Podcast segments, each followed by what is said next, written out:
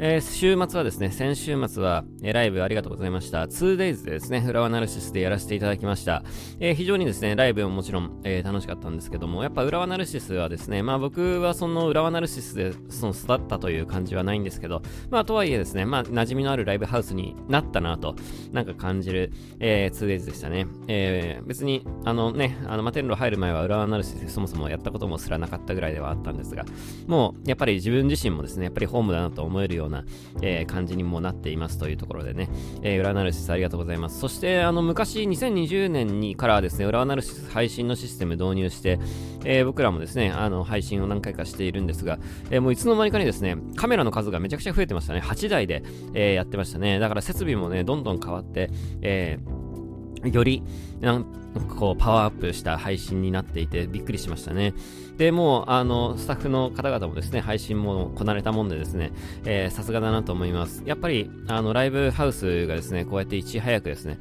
あの、配信に完全コミットしたところって少ないなと思っていて、まあ、あの、少ないなりに僕らはそういうところを選んで、えライブをずっとやっている。僕らは結構配信を、えー、ずっとやっているバンドでしたので、ね、2020年から結構積極的にやるバンドでしたので、まあ、配信ができるライブハウスにお世話になるという必然的にそうなってしまうよねというところです。毎回カメラマン連れてくわけにもいかないですからね。そうなってくると、えー、そういうところにバッチリコミットしたライブハウスで結局お願いするしかないよねというところで、じゃあそれ、えー、どこでなの？っていうと、やっぱ裏アナルシスト、えー、新横浜のニューサイドビーチと、えー、高田馬場フェイズ、クラブフェイズとって話になってくるわけです。やっぱりそういうですね、えー、いち早くそういうところに動いたライブハウスにやっぱお世話にならざるを得ないというか、もうそこしか選択肢ないよねという、えー、話になっちゃいますよね、と、えいうところなんですよね。だからやっぱり、あの、本当にありがたい、あの、ナルシスだけじゃなくてですね、まあその、さっき挙げたニューサイドビーチとか、あの、クラブフェイズとかですね、やっぱり本当に、えそういうところが早くですね、配信にコミットしてくれたおかげで僕らは、えライブができているというところもあるので、えー、本当にありがたいなと思っておりますというところです。えー、失礼しました。えー、そんでですね、えー、まあ昨日ですね、ちょっと、えー、まあ、昨日、とある、まあ、 Voicy でも話しましたが、とある、えー、会社の方とですね、ちょっとこの未来の音楽についてかなりがっつりと、えー、喋るという、ね、企画がちょっとありましたので、そちらに参加してきて、僕はもう完全な、あの、かなり長い時間ですね、えー、ずっといろんな話を、えー、してきましたというところで、えー、もちろんその音楽の NFT の話にもなるんですが、まああの、え音楽ライブの話にも、ね、なってくるわけですね。えこういうふうに、まあ音楽ライブっていうのはこういう風にあるべきだ。まあ、あの、付加価値としても、えー、こういう価値がついたら、えー、もっと面白くなると思うとか、えー、こういう価値が音楽配信に、まあ、ついたらいいとか、えそれは体験的な意味での価値もそうだし、NFT 的な価値もそうだし、グッズ的な価値もそうなんですけど、えありとあらゆるですね、そのユーザーの体験っていうのを音楽配信、今はただ、えライブをですね、生中継で見ているだけというところなんですが、これは、えかなり、え黎明期のやり方だよねというところで、この音楽配信、将来的にですね、えー、もっと違う付加価値がついて、えー、存在していくことになるだろうという話をですね、えー、僕はしていま、してきました。まあ他にももうすんごい多岐に及ぶですね、話をしてきて、あの将来のですね、新しい音楽の、えー、ビジネスモデルのあり方とか、あの、リスナーの音楽体験の変化とかですね、アーティストの収益化の構造の変化とか、えー、著作権にまつわるですね、話の変化とか、そういうものをですね、かなり、かなり長時間、えー、もうそれだけでマジでね、昨日の話だけで、あの本、全部まとめたら本書けますねっていうぐらいのですね、かなりの、えー、話をですね、昨日してきましたんです、昨日してきたんですけど、まあ、その中でやっぱ配信の話にもなってです、まあ、僕がバンドマンなことをもちろん皆さん知っているから、えー、あの、僕らのね、どんな風にやってるのかみたいな話も含めてですね、配信の話にもなっていくわけなんですけど、えー、配信の形は変わると思っていますね。えー、音楽配信の今のようなこうチケットを買って、えー、生放送、リアルの生放送を見てみたいな、えー、ものが、が変わると思いますね。で、それがどう変わるのかってところは、あの、選択肢はそれぞれなんですが、今のような形は、ただ、えー、配信を見ているだけというところで、まあ、それはそれで別に何も悪いことではないんですけど、えー、それはやっぱりどうしてもですね、2022年の技術の限界だなと思っています。えー、もっと、えー、いろんな技術が進んで、えー、その技術っていうのは、その配信的な技術もそうだし、えー、皆さんの持っている手元の端末の技術技術も進んでですね、え、もう少しやっぱいろんなことができるようになるよねと。えそれが例えば、えー、まあ僕は結構、あのブログにもこの前も書きましたけど、やっぱりメタバースと、えー、ライブ配信の組み合わせはすごいやっぱ面白いなと思っていて、え技術的にはそそう遠くないうちにそういうのも、えー、できると思うという話も、えー、もちろんそのブログでまさに書いたことではあるんですが、その話ももうしてきたし、あとはやっぱりその NFT のあり方ですね。えー、まあ、あの、うちらは、そあの、版権を NFT にやってるっていう話も、え、しつつ、え、まあ、他にもこういう風な価値の、え付け方があるというような話をですね、まあ、してきました。えー、ライブ、配信と NFT の、まあ、コラボレーションみたいな形ですね。そういうものにもなるし、あとはそのユーザーの、えー、体験ですね。ユーザーの体験として、どういう、えー、まあ、ユーザー、今のところそのユーザーというのは基本的に一方的にもう見るだけの音楽配信、音楽配信じゃない、ライブ配信になっているんですが、えー、その見るだけからユーザーがどういうふうに関わってくるか、えそれはだから今の発想だとどうしてもその投げ銭とかそういう話になってきちゃうんですけど、えそういうことじゃなくてですね、ね、そういうことじゃなくて、えー、ユーザーがですね、そのライブに、えどういう形で、えー、自分の行動をするのか、そしてどういうフィードバックがそれに伴って返ってくるのかっていうようなところをですね、えー、結構お話ししました。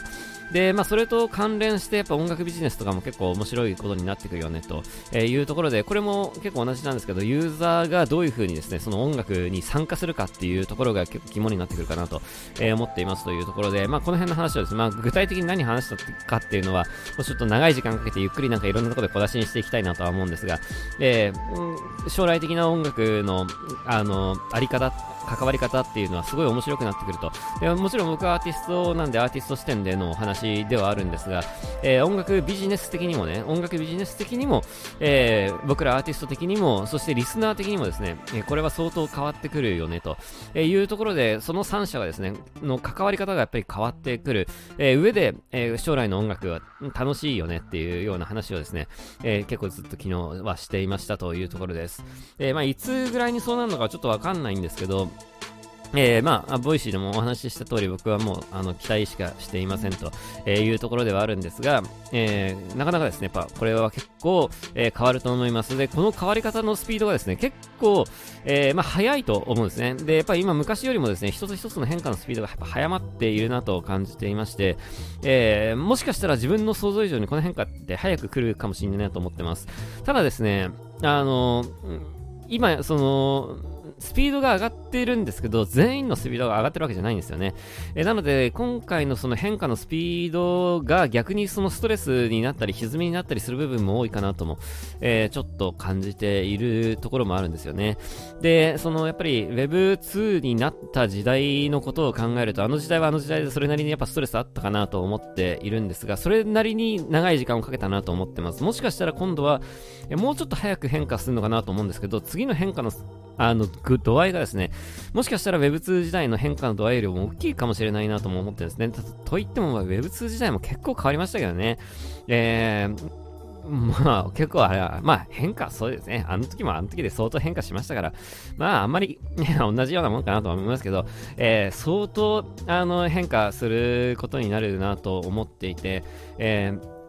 どういう風にその変化を、えー、していくべきかみたいな話もですね、ちょっと昨日したんですよね。えー、その、うん、まあ、要するに、そこの会社はね、そういうものを進めていきたい、えー、まあ、進めていきたいというか、まあ、そういうね、新しい音楽ビジネスに手がけていきたいと思っている会社なわけですから、えー、まあ、早い話がいろんな人たちに参加してほしいわけですけど、えー、ね、ただ僕が感じるにですね、その今、今の、えー、今の音楽シーンをそのまんま次の時代に移行するよりも、えー、まあこれ昨日のボイスでも話しましたけど、次に新しくやろうとしてる人たちを、そっちに興味関心持ってる人たちをこあの、そっちの世界にですね、で、活動しやすくなるような、えー、ことを、に力を入れた方がいいんじゃないかっていう話をですね、しました。で、これはそのアーティストもそうだし、ファンもそうなんですよね。えー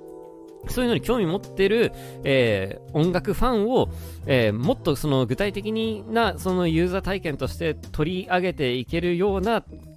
手助けをですね、やっぱりその新しい会社はすべきなんじゃないのかと、新しい会社というか新しいサービスはすべきなんじゃないのかと、えー、今の、その、えー、今、今活躍しているファン、アーティストとそのファンをですね、えー、無理やり全然別の世界に連れていく必要、連れていくことは、もしかしたら間違っているんじゃないかというですね、話をですね、昨日ちょっとしたんですね。えー、そっちはだから、後からゆっくり変わってくればいいと。で先に、手をかけるのはそこじゃないんじゃないのかっていう話をですね、昨日しました。で、僕自身は、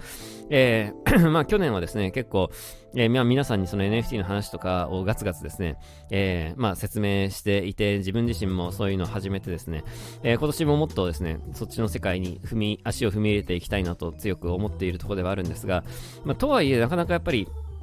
えー、難しいなと思ってますので、え、やっぱり今はそういうのに興味関心持っている人同士が集まって、え、そののに興味関心のある人がそういうものを、えまあ、受けて、エンターテインメントを受けて、で、その中でまあ変化していって、えー、行くのが、その、順番的に正しいんじゃないのかなと、なんか最近思うように、えなってきていますというところで、なんかこう、えー、皆さんに例えばそのメタマスクのね、あの、使い方、作り方とか、ね、オープンシーの接続の仕方とか、なんか、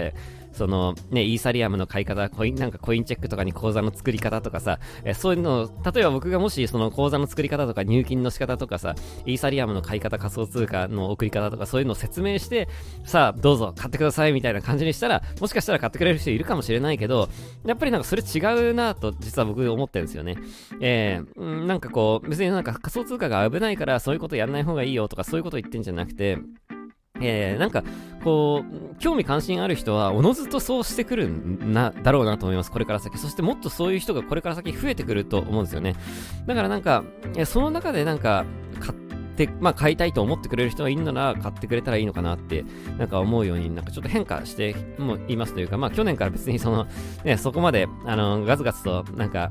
ね、まあ、買ってくれと口では言ってるけど、ね、あの、仮想通貨入金して買ってくれとはさすがにね、言いませんっていう話をしてましたが、あの、こういうのはやっぱりその興味関心がある人たちから少しずつ、うん、加わっていくところの方がやっぱり正しいのかなと思っています。で、最近はやっぱり、あの、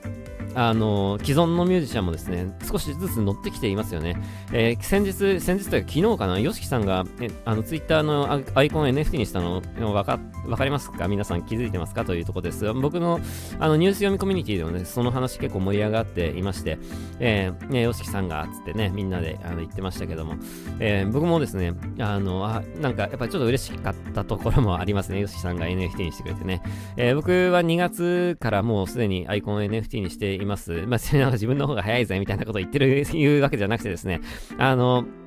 もうこれから先やっぱりそうなるなと思っています。今の感覚的にはですね、僕のツイッターのアイコンはもう自分の顔にはおそらくならないだろうなと、え、思ってます。えー、今は期間限定であのピクセルヒーローズにしてるっていうところなんですが、またそのうち違うのにしようかなと、え、思っています。なんか何ヶ月に1回1回ですね、まあ僕がいいなと思ったものがあれば、えまあ毎週変えるとかはしないですけど、えたまにいいなと思ったものがあればそういうのを買ってそれをアイコンにしたいなと思ってます。そうすることによってそのクリエイターもまあ少なからずですね、注目が集まるし、えまたこうやって世の中、あの NFT の業界もね、活発化していくかなと、え思うっていうのが一つと、えやっぱ自分自身をですね、着飾るものなんだよなっていうのをやっぱ強く感じますね。NFT っていうのは、ファッションだと思います。もう、あの、普段、えー、街を歩くときにどういう服を着るか、どういうカバンを、えー、持つかと同じレベルですね。どういう髪型にするかとか、どういう帽子をかぶるかとか、それと同じレベルで NFT のアイコンを何にするかっていうところに、えー、なってきているなと思っているので、えー、まあ僕はそんなね、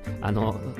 超高級なものは買えないですけど、NFT はね。えー、まあ、そんなに高く高くないもので、えー、いいなと思ったものを、えー、まあ、買う。えー、買って、それをアイコンにしたいなと思ってます。まあ、こういうのもね、あの、なかなか、あの、あれですけど、その何、えー、考え方それぞれで、例えば、えー、グッチとか、えー、そういうですね、ルイ・ヴィトンとか、なんかそういうハイブランドですね、いわゆるハイブランド、えー、のも、のをつけたがる人もいれば、えー、こんなの誰も知らないでしょ、どやみたいな感じで、超無名の、え、この超個性的なですね、ものをつけるのも、え、いいと思うんですよね。え、だから本当にこういうのって、それぞれのやっぱ考え方が反映されると思うんですよね。え、あとはなんか自分はここの、え、NFT のその、ね、あの思想にやっぱ共共鳴して、えー、賛同しているからこれをつけるているっていうのもあると思います。まあ僕が今ピクセルヒーローズをつけているのも、それですね、やっぱ日本で一番最初にジェネラティブで成功した、えー、NFT のコレクションで自分もそれにやっぱ参加したいというところでそれにしているというところもあるので、えーまあ、その、そういう、やっぱり、その、あれですね、そのコミュニティの、考え方や、その行動に対して、えー、まあ、賛同するというところで、えー、まあ、つけているというところもやっぱあるのかなというところで、まあ、NFT のアイコンっていうのはそういうですね、えーなんかただ可愛い画像だからつけるって、まあもちろんそれもありだと思うんですけど、え結構だからそのファッション、その見た目だけじゃない、えー、思想的なところも含めてのファッションになってきているなっていうのも感じていますね。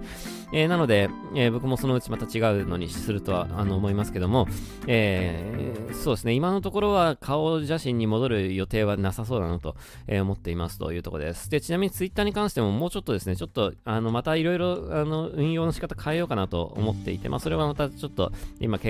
え中です。どうするか考え中なんですけど、えまた決めたら、ね、発表したいなと思います。で、えー、まあ、YOSHIKI さんもですね、NFT に、まあ、もともとなんか興味があったみたいなことを言っていらして、えーまあ、今回こうなって、もしかしたら何かその作品を売るとかそういうこともね、あるかもしれませんね。で、僕はですね、あの、その、この昨日の話になりますけど、あの、音楽ビジネスがですね、NFT によってどういう風に変化するかっていう話もかなり、えー、かなり具体的な話をしました。あの、お客さんはこれをこうして、ああして、えー、アーティストはこれをこうして、ああして、そして、あの、もし、えー、そういうビジネスに、えその会社が行くのであれば、えそこは、ここはこうして、ああしてみたいな話をですね、かなり具体的なところでですね、あの、あお話ししましたね。えー、これはですね、結構僕はこう来るだろうなと思ってる、えー、音楽の、あの、配信の、音楽配信ですね。音楽配信のあり方っていうのがあって、えー、今みたいに、その、いろんな、今ね、結構日本でもその NFT レコードとか、結構なんかその何個限定 NFT あの、販売みたいなことやってますけど、えー、あと OpenSea でもですね、まあ僕も OpenSea で音楽売ってますけど、えー、 OpenSea で音楽売ったりとか、まあそういろいろな試みをしてるんですが、実は僕それ全部、あの、まあ自分でもうあの、 OpenSea やっておきながら言うのもなんですけど、あの、最終的にはそこじゃないと思ってですね、あの、音楽のと NFT の関わり方、最終的にはそこじゃないと思っています。で、この話は、えー、もう、えー、近いうちにですね、近いうちにというか、もうこのボイスタイム終わったら、 Voicy かなんかで収録しようかなと思ってます。えっ、ー、と、昨日、この具体的にですね、この音楽配信のあり方は結構面白い話だなと思ったんで、えー、先に、えー、メモ、メモ代わりにちょっと残しておこうかなと、なんか思ってますね、記録としてね。えー、これはこういう風になるだろうと、なんか僕がも昔から結構思っているものがあるので、まあ、それをですね、ちょっと、えー、後で収録したいなと、えー、思っていますが、あまあ、後でっていうかね、後で、今収録しても、その、何、出るのは、あの、明日の朝になりますけども、よかったら聞いてください。まあ、ちょっとやるかどうかわかんないですけど、多分やると思います。えー、まあ、あの、何が言いたいかというと、えー、今、めちゃくちゃやっぱ変わってきていますというところで、えー、うん、面白いなと。毎日面白いです。え、僕も本当に、まあ、昨日いろんな方とお話ししてですね、えー、皆さんすごいやっぱ勉強されているし、僕も引き続き勉強していきたいなと、えー、思っています。で、その中で、え僕はやっぱアーティスト視点で、えやっぱできることがきっとあるだろうなと思うし、ね、あの、昨日お話しした皆さんやっぱりビジネス視点でですね、えきっとできることはあるだろうと思います。で、皆さんは、まあ音楽リスナーの方が結構多いかなとは思いますけども、音楽リスナーの音楽体験もめちゃくちゃ変わります。えー、すげえ変わります。これはいい方向に変わります。あの、これはですね、もう間違いなく、あの、ご安心ください。超楽しくなると思います。音楽の世界が。えー、まあ、さらに昨日はですね、もうその、の数百年レベル先の話の、えー、音楽のありか、ビジネスのあり方みたいなところも、まあ余談がてらちょっと触れましたけどね。えー、ここから先は多分面白いことになると思いますので、えー、あの、なんかこう、何かが変わっちゃうみたいにですね、不安に思う必要は全くありません。えー、もっと、もっと楽しくなりますよ。えー、これはですね、期待しかないというところですね。僕は引き続きこの世界で、えー、どっぷり勉強しながらですね、えー、やっていきたいなと、えー、強く思う昨日一日でした。ね。あの、楽しかったです。なかなかこういう話をですね、日常でできないんですよね、日常レベルでね。えー、 Voicy とかそういうとこではね、喋ってますけども、人と話したいですよね。こういう話をねっていうとこですね。えー、まあ実はですね、この週末というか金曜日ですね。金曜日にも、あの、今度は、えっ、ー、と、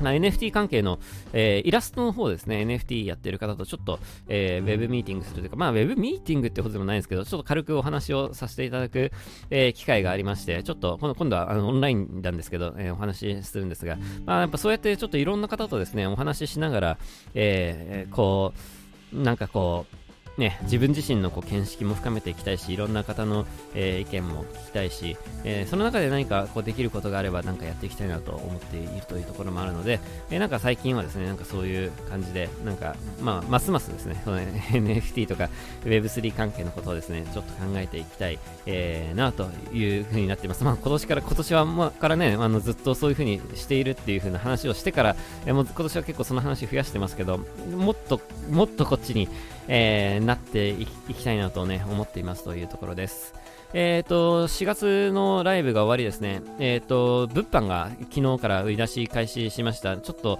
えー、どうやらソールドアウトしているという話を聞きまして、どうしようという話なんですが、ちょっとどうするかわかんないです。ちょっと僕、の一存では、えー、なんかもっと増やせよって ね、それはもちろん、もっともっと売ろうぜみたいな 当たり前の話なんですそうそういう単純な話でもないので、えー、なかなかちょっと、あの、どうなるかちょっとわかんないんですが、えー、一応、あの、なんか、あの、たくさん売れているようで、えー、ありがとうございますというところです。まだ、あの、T シャツとかは、えー、大丈夫、まだいっぱいあるので、でもちょっと早く買った方がいいいいかなと思います、T シャツもね。ちょっと、あの、在庫どんぐらいあるのかちょっと知らないんですけど、えー、早く買って買ってくださいという感じです。えー、T シャツチェキファイルはまだあんのかな？ちょっとわかんないですね。ラバ版はなくなったって話聞きましたけど、えっ、と、ネオンライトはあんじゃないかな？あれ。ネオンライトは、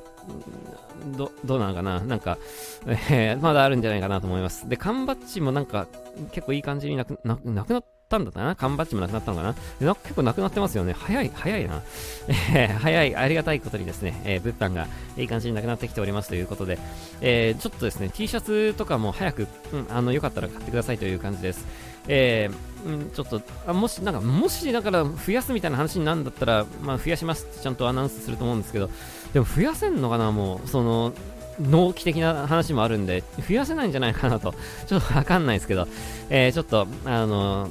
ね、あの、やべえっていう方はですね、ぜひ T シャツとか、チェキファイルとか多分余ってるはずなんで、カットね、ちょっと買ってくれたら、えー、すげえ嬉しいですっていう感じです。えー、5月4日ぜひですね、その T シャツみんなで着て、えー、配信の方もですね、みんなで T シャツ着て、え、ネオンライト振ってですね、え、配信の方も家でですね、ネオンライト振って、え、見ていただけたらいいかなと思います。5月4日ですね、ちょうど1ヶ月ですね。え、今今日4月6日ですから1ヶ月、えー、切りました。ね、え、引き続き頑張っていきたいなと思います。え、今月は、えもうライブないですというところで、えちょっと自分のね、あの、やりたいことも結構ちょこちょことあるので、そういうのをやりつつですね、えー、ライブ5月4日に備えて準備をしていきたいなと思います。えー、そんなとこで、あの、楽しくですね、え今月もやっていきたいなと思いますので、どうぞよろしくお願いします。え今日の夜はウィークリーアニメありますので、よかったらぜひチェックしてください。それじゃあまた来週、え、そうですね、え、来週のも水曜日にできると思います。え、また来週も聞いてください。バイバイ。